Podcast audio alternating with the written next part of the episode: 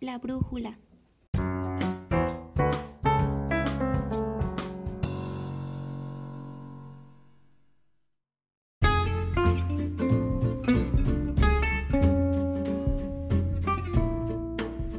Hola, mi nombre es Guadalupe Martínez y sean bienvenidos al episodio número uno a todos los oyentes de Literando Ando. En este espacio estaremos hablando del libro que hizo que me comenzara a gustar la lectura. Comenzamos. El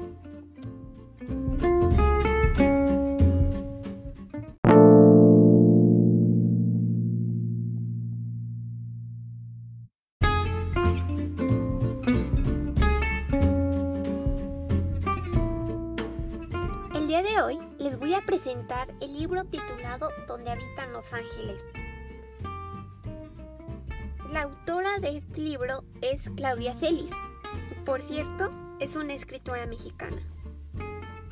El libro tiene un total de 136 páginas y entra en la categoría de infantiles, juveniles y didácticos. Su temática es acerca de relatos sobre la familia y el hogar y consta de un total de 42 capítulos. Con esto se pueden dar cuenta que es un libro súper cortito es súper fácil de leer. Así que si quieren, terminando de escuchar este episodio, pueden comenzar a leerlo.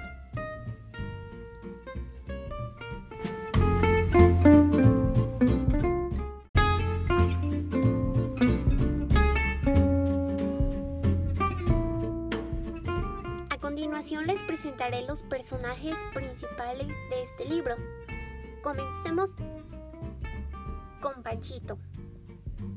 Panchito es el personaje principal de esta historia. Conforme a las descripciones del libro, podemos asegurar que tiene los ojos negros, tiene el pelo chino y tiene una tez morena. Conforme al desarrollo de la historia se puede notar una evolución en su personalidad, ya que comienza siendo un niño inseguro y poco a poco va afianzando carácter más fuerte con base en lo que ha vivido y gracias a su fuerza de voluntad. Él encuentra una seguridad en sus tíos abuelos muy fuerte, ya que para él se convirtieron en sus padres, porque su mamá lo abandonó y su padre murió. Él se podría decir que tiene un dominio sobre sí mismo, ya que logra lo que él quiere, incluso cuando sacrifica su comodidad personal. Ahora pasemos con Anastasio, que Anastasio es el tío abuelo y en algunas partes del libro aparece como el tío Tacho. Él es el presidente municipal del pueblo y es doctor. Tiene una formación académica muy grande y está orgulloso de su trabajo, ya que siempre porta su bata blanca. Es una persona dura, pero de grandes sentimientos, da lecciones, pero siempre llenas de un cariño profundo que busca enseñar a sus sobrinos. Es una persona positiva, pues siempre da ánimo a los demás y motivándolos para seguir adelante. Es una persona con un gran sentido del humor, pues aunque es sarcástico, siempre hace bromas y es una persona que aún conserva su alma de niño. Pasemos con Isabel, que Isabel es la tía abuela, o sea, es la esposa de Anastasio. Y en el libro, en algunas partes, aparece como la tía Chabela, que es una señora muy dulce que acoge a Panchito como una verdadera madre, demostrando así que es una persona generosa. Se preocupa por Panchito como cualquier madre lo haría por su hijo y solo procura que él y su esposo sean felices. Ahora es el turno de Noé López. Noé López es el chofer del tío Anastasio y él es sencillo y enseña lo que sabe, ya que él no tuvo una gran educación. es una persona muy leal y Panchito se vuelve amigo de él. Ahora hablemos de Katy. Es una niña nerviosa y se angustia mucho por las cosas. Se puede notar que para ella es muy importante la clase social, por lo que se volvió poco altanera y es una persona introvertida y no confía mucho en los demás. Y ahora hablemos de su hermano Chucho, que al igual es el primo de Panchito. Es una persona muy simple, no le importa la clase social y esto hace que se case con Mariana a pesar de que el padre de Chucho no aprobara su relación. La mamá de Panchito es una persona de pocas emociones y es un poco antisocial en el aspecto familiar, ya que por lo general trata de evitar la situación con su hijo. Y ahora pasemos con Alejandra. Para Panchito representa el amor de su vida.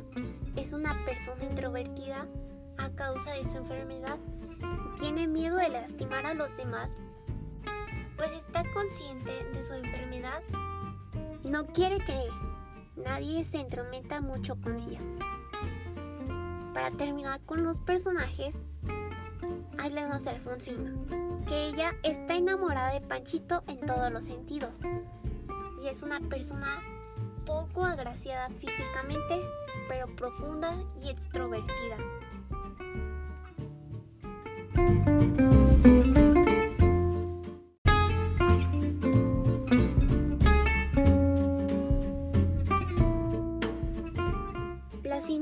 El libro es ¿Por qué todos aquellos a los que amamos en la vida tienen que desaparecer?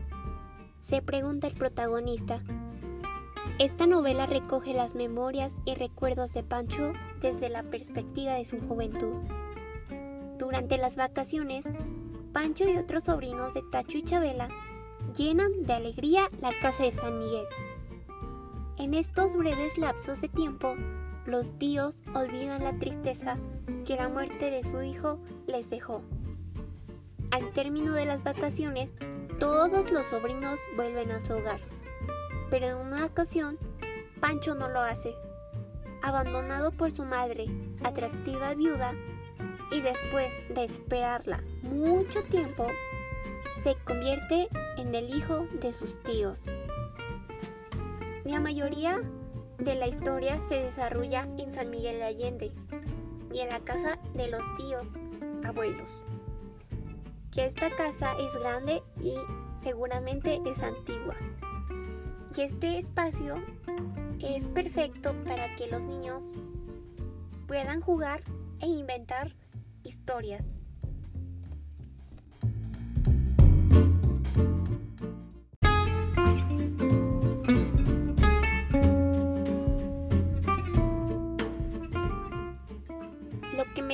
a mí este libro como aprendizaje es que a pesar de las adversidades que se te presenten en la vida, siempre las debes de afrontar de la mejor manera, ya que si te quedas estancado en eso que te está adorando, no vas a poder seguir avanzando y poder lograr algún propósito que tengas planeado y esto nos puede ocurrir en cualquier aspecto de nuestra vida. Este caso nos lo presenta en la vida de Panchito, que su mamá lo dejó con sus tíos. Y a pesar de eso, Panchito no se dio por vencido y siguió adelante con su vida con el apoyo de sus tíos.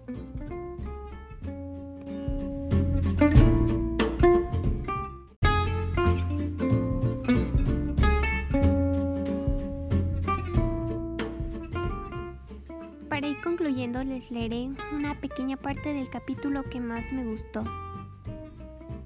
Cuesta trabajo creer que en tan poco tiempo la vida de uno pueda cambiar tanto. Aprobé el examen profesional por unanimidad.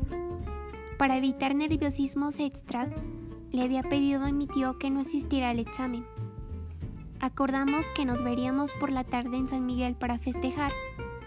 Antes de salir del salón donde había sido el examen, una de las secretarias de la universidad me dio un sobre que un mensajero había dejado para mí.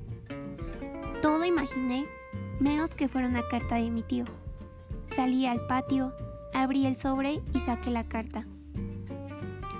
Querido hijo, cuando esté usted leyendo esta, yo ya me habré retirado. Mi quehacer por estos lugares terminó. Usted acaba de dar el paso definitivo para iniciar una brillante carrera profesional y yo doy por concluido mi compromiso con la vida. Chabelita y yo acordamos esperar hasta este día, pero ni uno más. Me voy con ella, Panchito. Ahí está mi sitio. El equipo de alpinismo se lo dejo casi completo. Solo me llevo la brújula para no perder el rumbo donde habitan los ángeles. No vaya a ser que me desoriente y me vaya por el lado contrario. No olvide leer las instrucciones para después de nuestra muerte.